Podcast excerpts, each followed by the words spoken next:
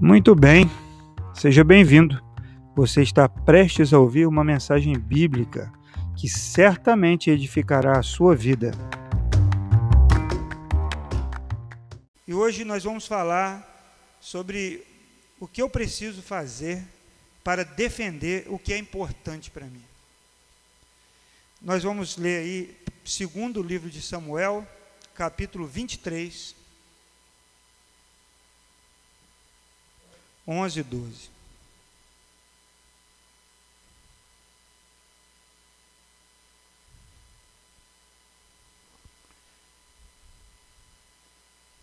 Vamos aprender com um homem chamado Samar. O texto diz assim: primeiro, segundo livro de Samuel 23, 11 e 12.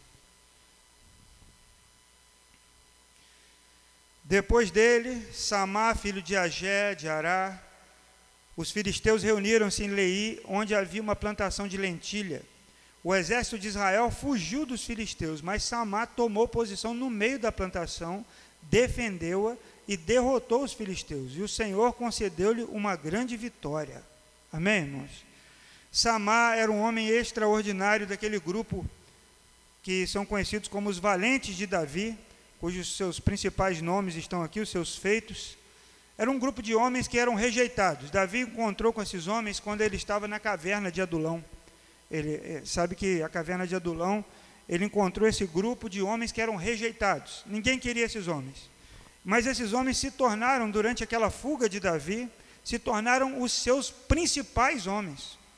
Teve um que lutou até a, a, a, a espada, deu câimbra na mão, não conseguia soltar a espada. Ele, ele ficou com a espada agarrada na mão, depois da luta. Eles, eram, eles tinham cara de leão. Imagina a cara de bravo que esses homens tinham. E entre esses homens tinha Samar.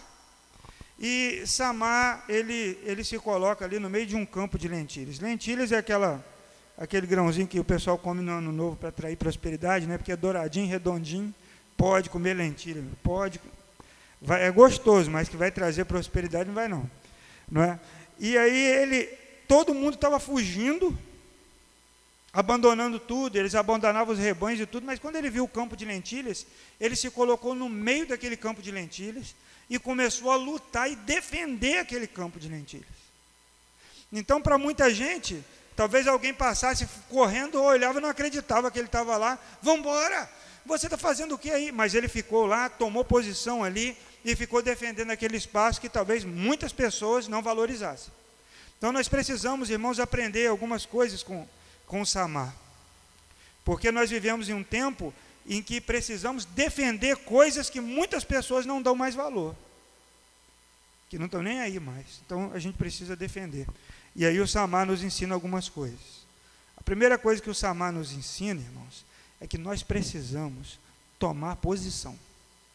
As nossas posições devem ser claras quanto à nossa fé, quanto às coisas que nós acreditamos, que confessamos. Não pode titubear, não pode ficar assim. Eu não sei se é, mas não é. O texto diz que Samar tomou posição no meio da plantação. Então existem valores aí na sua vida, na sua fé, que você precisa tomar posição para defendê-los. Eles vão ser atacados. Eles vão ser atacados na escola, na faculdade, no seu trabalho, na televisão, pe pelos políticos. Eles vão ser atacados e vão dizer que isso não vale nada, que isso aí é uma, uma tradição que não faz sentido nenhum, mas você precisa com força, com determinação, tomar uma posição e defender aquilo que você acredita, defender a sua fé. Pedro diz que nós devemos é, responder a todo aquele que pedir razão da nossa fé, responder defendendo, fazer apologia, de, é, defender mesmo com garra, dizer, não, essa é a minha posição. Eu não abro mão disso. Eu não abro mão da minha fé. Eu não abro mão das coisas que eu aprendi na Bíblia. Eu não abro mão das coisas que eu aprendi do jeito que é a família. E aí o povo de Deus sempre é chamado para tomar posição. O profeta Elias, quando ele enfrentou lá os profetas de Baal, ele confrontou o povo. 1 Reis 18, 21. Ele falou: Até quando vocês vão ficar cocheando entre dois deuses? Até quando vocês não vão para lá e vão para cá? O povo, ninguém respondeu nada. Ele falou: se é Deus, segue. Se é Baal, segue. Agora nós precisamos ser muito claros, irmãos. Muito claros. Nós não podemos dar bobeira, por quê? Porque vai chegar um momento em que a igreja ela vai ser encurralada. Ela já tem sido. E as pessoas vão cobrar posição. Você concorda com, com casamento homoafetivo? Você concorda com a liberação de drogas? Você concorda com a, a, a, tão falada ideologia de gênero sendo ensinada nas escolas? Você sabe, irmãos, que a, a ONU ela enviou ao Brasil um projeto de creche, um projeto de creche para ser construído pelas prefeituras, com aquele modelo de banheiro sem parede para todo mundo. Você sabe que tem no nosso país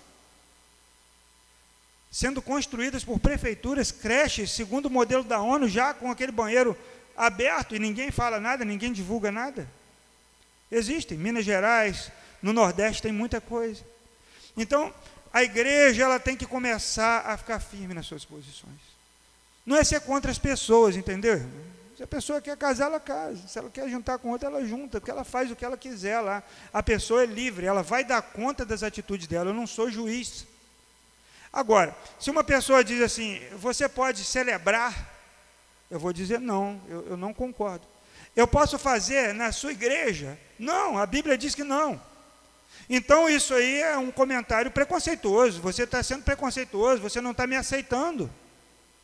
E aí começam todos os conflitos, e já tem, inclusive, líderes, pastores, sendo processados porque não aceitaram é, esse tipo de celebração.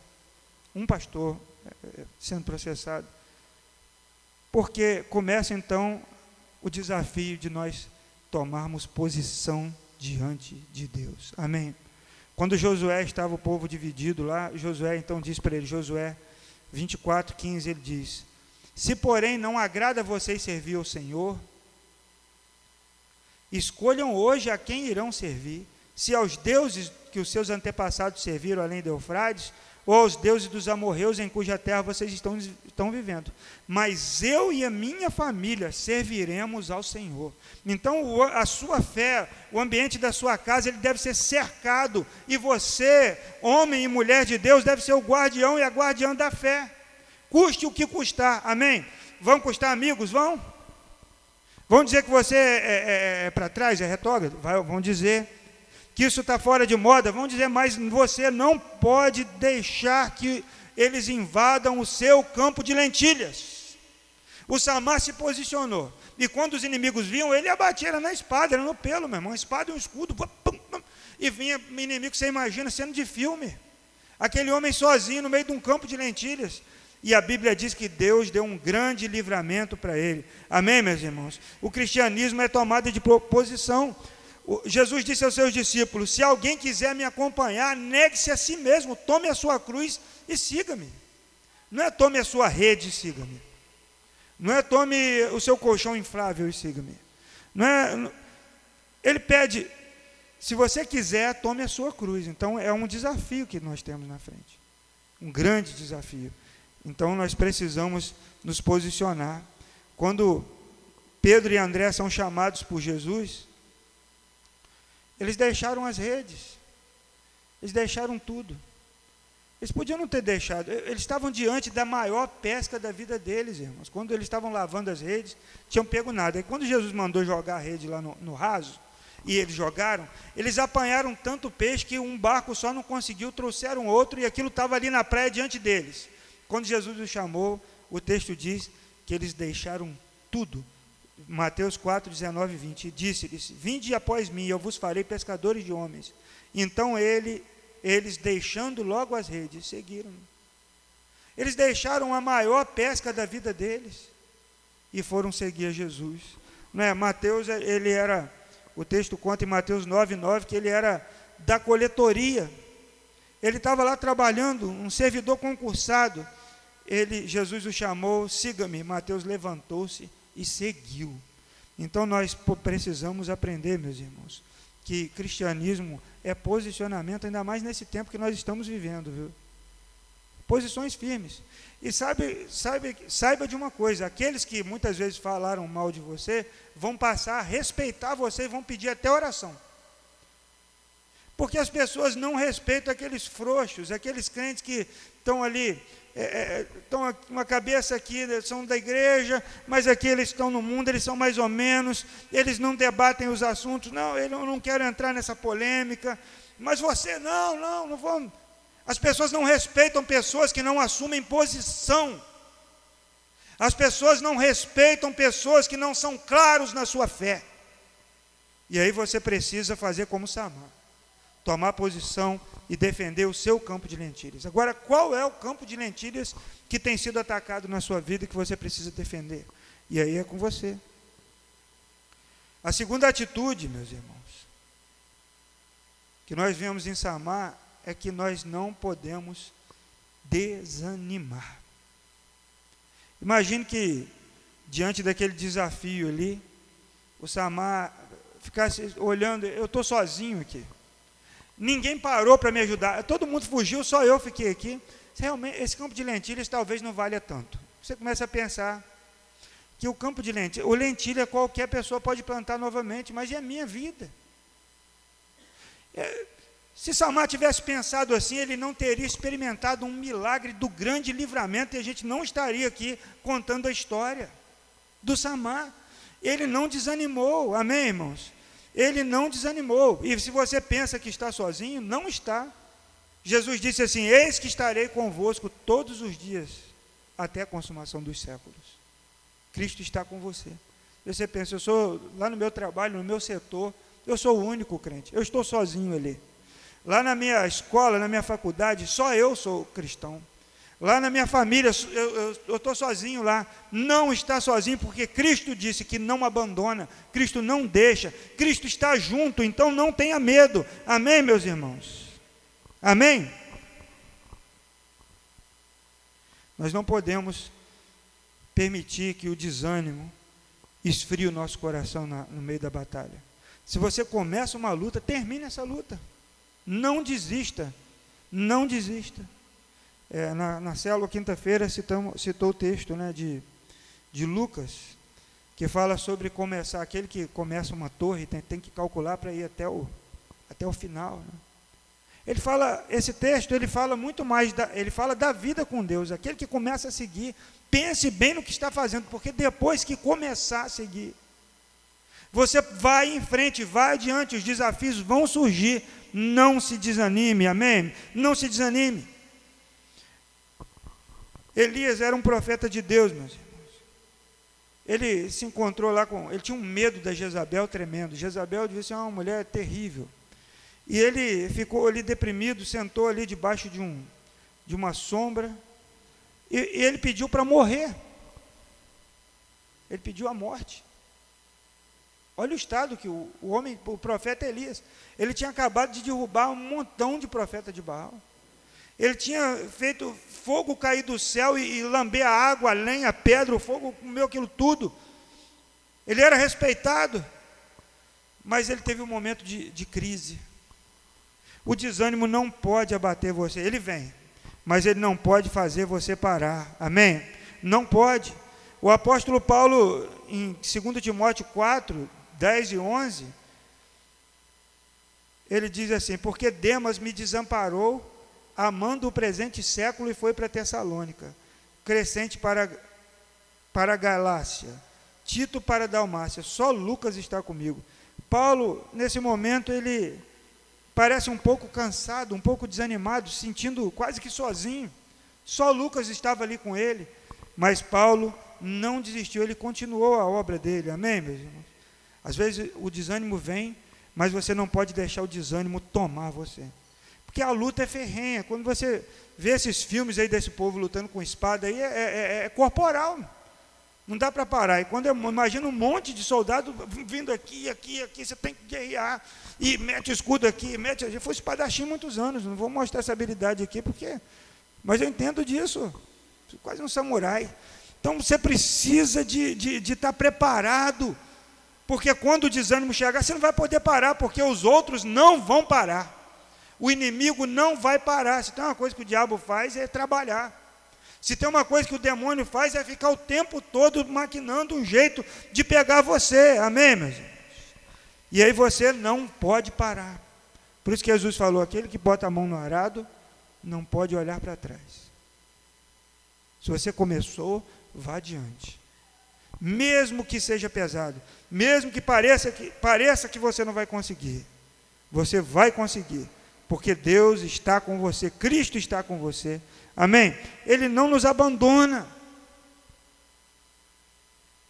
Teve um dia que eu, eu quebrei uma, uma, uma caminhonete. Eu estava numa atitude errada. Eu falei que ia para um lugar, fui no lugar, depois eu resolvi visitar uma senhora que tinha muito tempo que eu não via, que estava fora do meu roteiro. A irmã Doralice, já falecida. E aí a caminhonete estava fazendo assim, o diferencial dela virava ao contrário. Sabe? Tinha uma folga ali, ele virava ao contrário e, e para soltar aquilo era muito difícil. E eu fiquei parado no meio de uma plantação de urucum. Lá tem lobo-guará, lá tem onça, lá tem tudo que é bicho naquele lugar. Lá deve ter até saci. Brincadeira. Aí eu fiquei dentro daquele carro, irmãos.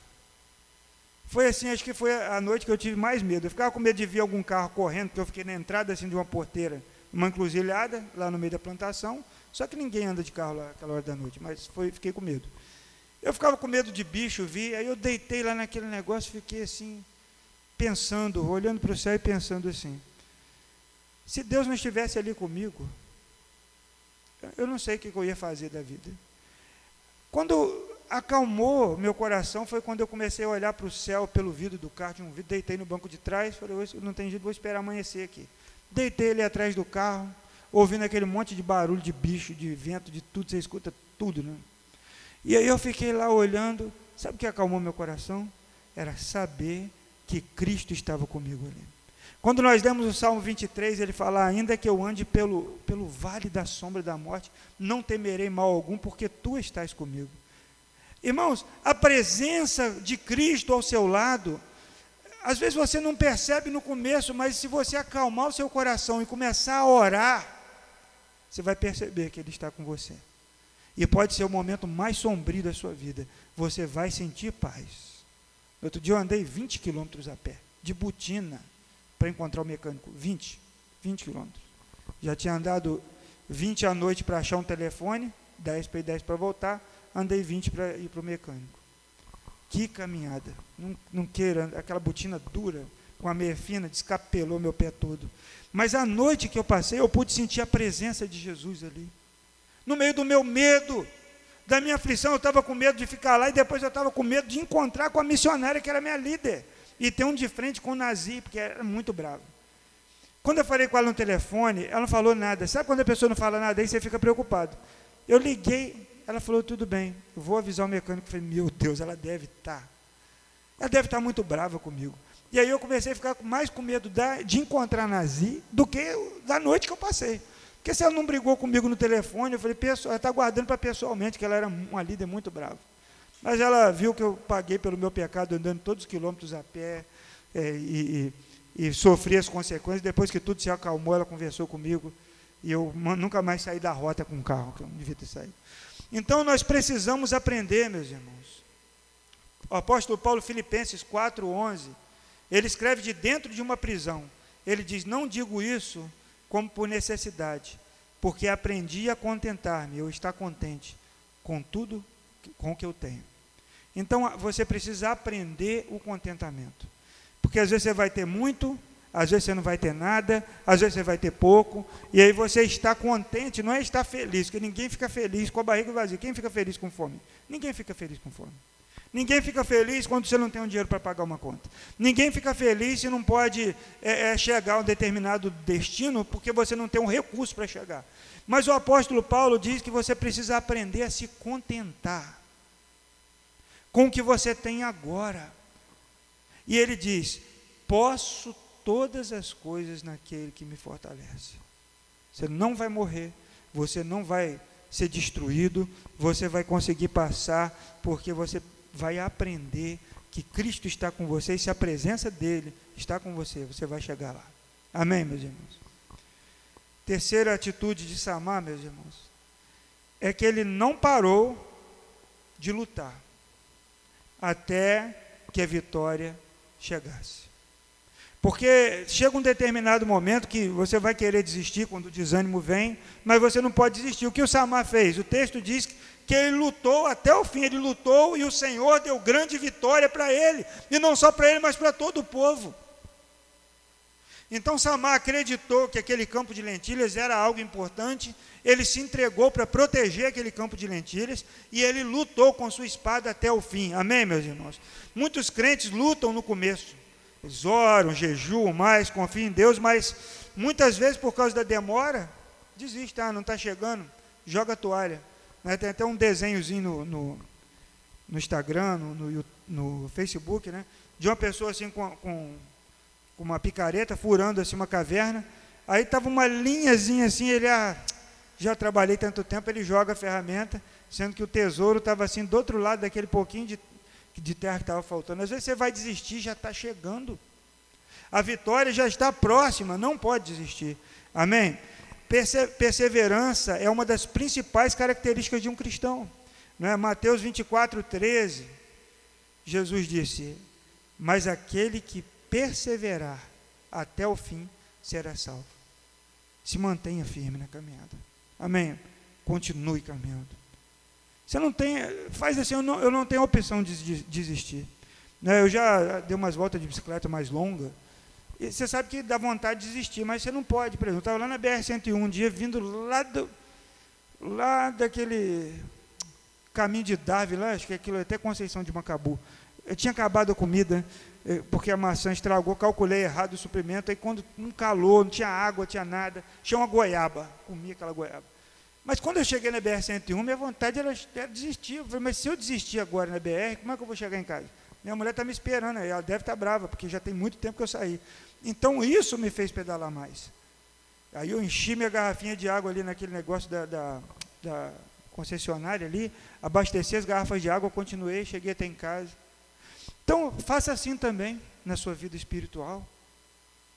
Fala assim, eu não tenho opção de parar. Eu não, eu estou cansado, mas eu não posso parar agora. Eu estou passando por um problema, por uma luta, mas eu não posso desistir agora. Eu preciso continuar, porque eu tenho que lutar até o fim. Pronto, coloca na sua cabeça que não tem opção de parar. Se parar, você vai morrer. Se parar, você vai ficar no caminho. Então, aquele que perseverar até o fim será salvo. Irmãos, quando Jesus amou os seus discípulos, João capítulo 13, verso 1, o texto diz que ele os amou até o fim. Por que, que colocou isso? Está escrito assim: tendo os amado, amado os seus que estavam no mundo, amou-os até o fim.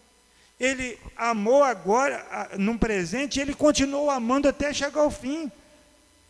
Então você precisa continuar caminhando, não desista, não desanime, não deixe a sua espada de lado, não pendure lá os seus instrumentos nos salgueiros, como o povo de Deus fez na Babilônia. O povo estava desanimado lá na Babilônia, não queria fazer nada. Deus manda uma carta em Jeremias capítulo 29, está registrado lá.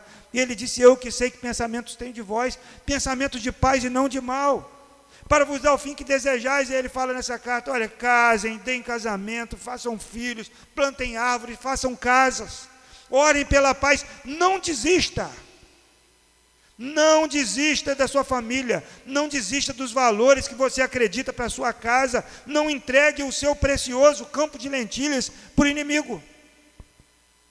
O inimigo ele só quer sambar em cima do campo de lentilhas, quer pisar a lentilha, ele não vai comer, ele não vai distribuir para os pobres, ele vai é humilhar. Ele quer é, tripudiar. E você vai deixar o inimigo fazer isso com você? Você vai deixar o inimigo expor você? Vai desistir, vai ser um fraco, uma fraca? Não faça isso. Mesmo dizendo, se tiver alguém que tá, pode te ajudar, me ajuda que eu estou fraco hoje, ore por mim. Ore por mim que eu estou em luta, eu estou passando por dificuldade, vem aqui comigo. E eu tenho certeza que Deus colocará guerreiros ao seu lado. E quando não tiver nenhuma pessoa que possa estar ao seu lado nesse momento, o Espírito Santo de Deus, a Bíblia diz que ele é o consolador. Essa palavra quer dizer paráclitos. Eu mandei um grego agora. Paráclitos. Paráclitos é aquele que se coloca ao lado de. É o advogado. O Espírito Santo de Deus, ele se coloca ao seu lado quando você mais precisa. Quando Jesus estava sofrendo ali no, no Getsemane, um anjo consolava. A turma estava dormindo. Tinha que cantar até a música do Acorda Pedrinho para o Pedro, Tiago e João estavam lá. Eles estavam dormindo. E a Bíblia diz que um anjo consolava. Sabe, Deus quer mandar para você o consolo no momento que você estiver pensando em desistir. Não desista. Amém, meus irmãos? Precisamos perseverar na doutrina de Cristo. Segundo João 2, 1, 9 diz: Todo aquele que prevarica e não persevera na doutrina de Cristo, não tem a Deus. Quem persevera na doutrina de Cristo, esse tem tanto o Pai como o Filho. Persevere. Amém? Persevere na doutrina de Cristo. Persevere na obra de Deus. Persevere na fé. Persevere naquilo que você acredita que é de Deus para a sua vida. Amém? Não desista, não, não aceite. Aquela pessoa não converte seu filho, sua filha. Está afastado, não desista. Aquele marido, coração duro, aquela esposa, não desista, continue lutando e orando. Deus vai quebrantando, vai abrindo portas, vai fazendo. Quando você menos esperar, a vitória vem. Deus vai te surpreender. Amém? O apóstolo Paulo uma vez estava preso com, com um amigo dele, acho que era o Silas, em Atos 16, e o texto diz que por volta de meia-noite, eles começaram a cantar e louvar, e aí por volta de meia-noite veio um terremoto e abriu aquela cadeia. E ele não saiu. Ele continuou lá dentro quando o carcereiro queria se matar, porque tinha muitos tinham fugido. Paulo falou: Nós estamos aqui. E Paulo então vai para a casa daquele homem, batiza aquela família toda, perdoa aquele homem, sabe? Não desista, nem quando você estiver numa situação que parece que é o ponto final. Porque não tem ponto final para Deus, é uma vírgula. Deus quer continuar fazendo. Amém? E a perseverança, ela faz, ela se faz necessária quando a luta é longa e pesada. Sabe, quando eu vejo, vi, vocês viram o vídeo lá do pessoal tentando parar o, o tanque da Rússia lá na Ucrânia? civis entrando na frente do tanque. Aquilo, aquilo era incrível, eles queriam proteger, fazer alguma coisa. Você precisa acreditar, meu. Eu não tenho nada para fazer, eu vou fazer alguma coisa. O que, que eu posso fazer? Sabe, não desista, não dê o braço a torcer, não entregue os pontos, não bata. Não peça para parar. Deus está com você, só pare quando chegar a vitória. Amém? Só quando chegar a vitória. O Samar, já concluindo aqui para celebrarmos a ceia do Senhor, o Samar, meus irmãos, o texto diz no verso 12 que o Senhor concedeu-lhe uma grande vitória. Você quer uma grande vitória na sua família? Você quer uma grande vitória na sua casa? Você quer uma grande vitória na sua vida espiritual? Continue lutando. Ah, mas pastor, não dá mais, eu cansei. Peça a Deus para renovar suas forças, tome a sua espada novamente e se levante como um homem e uma mulher de Deus. E a sua espada é a palavra, a sua arma é um joelho dobrado, é uma mão levantada, é uma oração. A sua arma, as armas disponíveis para você estão ao seu alcance. Você pega e usa essas armas para a glória de Deus. Amém, meus irmãos? E Deus vai fazer grande obra e vai dar grande vitória. Amém. O Senhor tem uma grande vitória de irmos morar no céu com Ele. Amém. A vitória de vivermos eternamente com Deus. Mas enquanto isso não chega, é guerra, é batalha. A vida aqui, ela não é fácil, não. É de desafios, né? Hoje, hoje, de manhã, hoje de manhã eu saí lá da quadra em Boa Seca, fui para o sepultamento da moça lá de 22 anos. Deixou três filhos aos 22 anos, né? Começou a ter filho bem jovem, mais velho, tem acho que 9 ou 10 anos. Irmãos, que momento difícil é você estar tá ali num sepultamento de uma jovem. Aí quando eu estou saindo do sepultamento, uma mãe novinha agarrada num caixão branquinho ali, chorando. A, a vida é, é difícil. A vida não é fácil para ninguém. Não é fácil para ninguém. Então você é convidado a lutar. Jesus falou: Eu não chamei vocês para paz, mas eu chamei vocês para lutar, para espada. É luta, é batalha, é levantar de manhã disposto a matar um leão mesmo. O pessoal fala que matar um leão por dia é fácil, difícil é aguentar as antas no caminho. Né? Mas aguenta as antas também, continue lutando. Amém? Continue lutando. Vamos ficar de pé. Deus, Ele, Ele nos, nos, nos dá a vitória, irmãos. A Bíblia diz que nós somos mais que vencedores em Cristo, amém? E esse vencedor, que é Cristo, ele está ao seu lado, ele está com você na sua luta. Ele está junto de você nesse momento difícil que você possa estar passando. Quando nós estamos assim, passando por batalhas, nós só não conseguimos enxergar assim nada diferente ao nosso redor. Mas eu quero convidar você, como o profeta Eliseu chamou o moço dele, que estava morrendo de medo lá na casinha. Ele falou: tem um exército lá fora. E Eliseu então abre a porta e mostra para ele o exército de Deus que estava acampado, o exército espiritual que estava ali ao redor daquela casa. E eu peço a você, em nome de Jesus, que os seus olhos espirituais agora, em nome de Jesus, sejam abertos para perceber o quanto Deus tem colocado anjos ao seu redor, o quanto Deus tem colocado, sabe, gente para te fortalecer na caminhada, o quanto Deus tem colocado guerreiros com espada para te proteger e você nem percebeu. Mas eu quero desafiar você para abrir os seus olhos espirituais nessa noite e visualizar o que Deus tem feito. Vamos adorar o nosso Deus.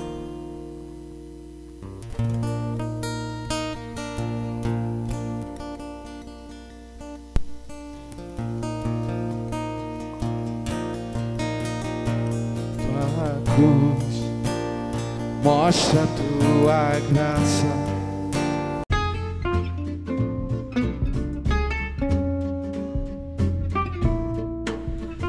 Muito bem, que bom que você chegou até aqui. Eu quero dar uma palavrinha final. Quero convidar você para nos conhecer pessoalmente, né? Vem aqui conhecer a igreja, nossos cultos acontecem sempre aos domingos às 18 horas e 30 minutos no Vale das Palmeiras em Macaé.